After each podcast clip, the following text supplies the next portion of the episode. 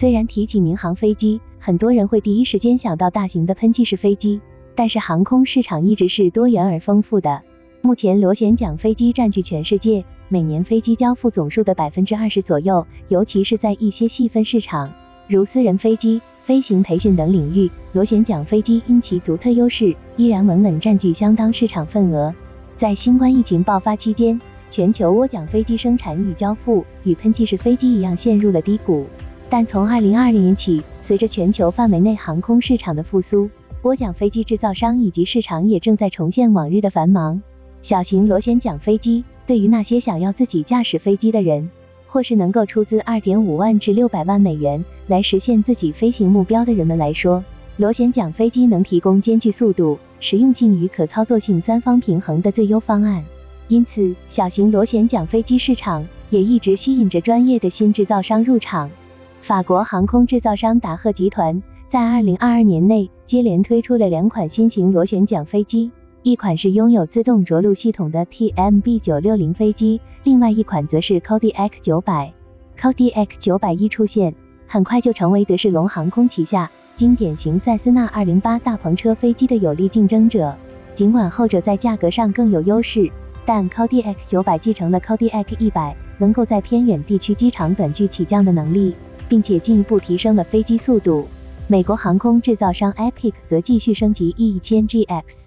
最近，Epic 宣布增加了 E 一千 GX 的有效载荷能力，可以在搭载五名成年乘客、携带大量的行李以及加满油的状态下，保持三点六吨的最大起飞重量。意大利航空制造商皮拉图斯在二零二一年就宣布，从订单情况来看，其 PC- 杠幺二 NGX 涡桨公务机至少可以生产到二零二四年。这也说明了 PC- 杠幺二系列飞机的旺盛生命力。来自派珀公司的 M 五百与 M 六百 SLS 飞机实现了高性能活塞发动机从单缸到双缸的升级，其中后者同样携带有自动着陆系统。此外，在多发涡轮螺旋桨飞机领域，德士隆航空二零二二年正式推出了其最新高端产品塞斯纳四零八空中快车飞机。二零二三年初，德士隆已经开始向客户交付塞斯纳四零八货运版本，而客运版本据说可容纳十九人。此外，作为世界最大支线客机制造商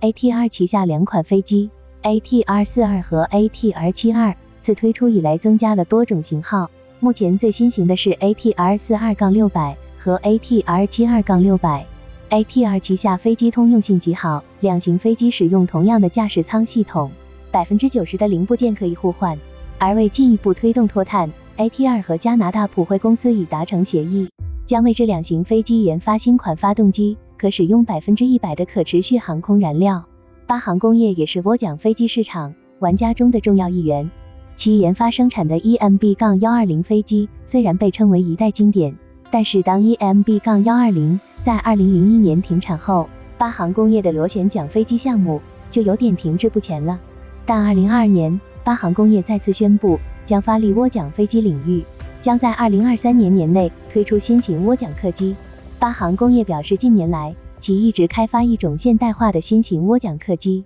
这种新型涡桨飞机可能与 E-Jet 支线飞机共用同一型机身，分为七十座和九十座两种机型。虽然因为新冠疫情的影响，涡桨飞机的销量略有下降，全球交付量从二零一九年的五百二十五架。下降到二零二零年的四百四十三架，但是到了二零二二年，随着疫情形势缓和，美国市场的涡桨飞机销售量又趋于回暖，甚至于一些媒体报道，美国政府相关部门正在考虑取消购买私人飞机的税务优惠，而一些航空产业制造商也开始逐渐调整经营策略，希望获得更多利润。美国一家高端飞机维修商 Jet Support Services 公司的名誉主席卢塞。诺曾表示，取消购买飞机的税务优惠会影响其公司二零二二年最后一个季度的业务。其公司主要收入来自为飞机发动机和机身提供按小时收费的维护项目。基于这一业务，赛诺表示，到二零二三年，我们将恢复常规折旧方案，因为二零一七年九月二十七日之后和二零二三年一月一日至服役的飞机不再适用奖励折旧方案，除非国税局有延期规定。综合来说，涡桨飞机市场。不论是小型飞机还是大型飞机，都正处于疫情后的加速恢复期。对于投资客来说，现在采购飞机可能正是时候。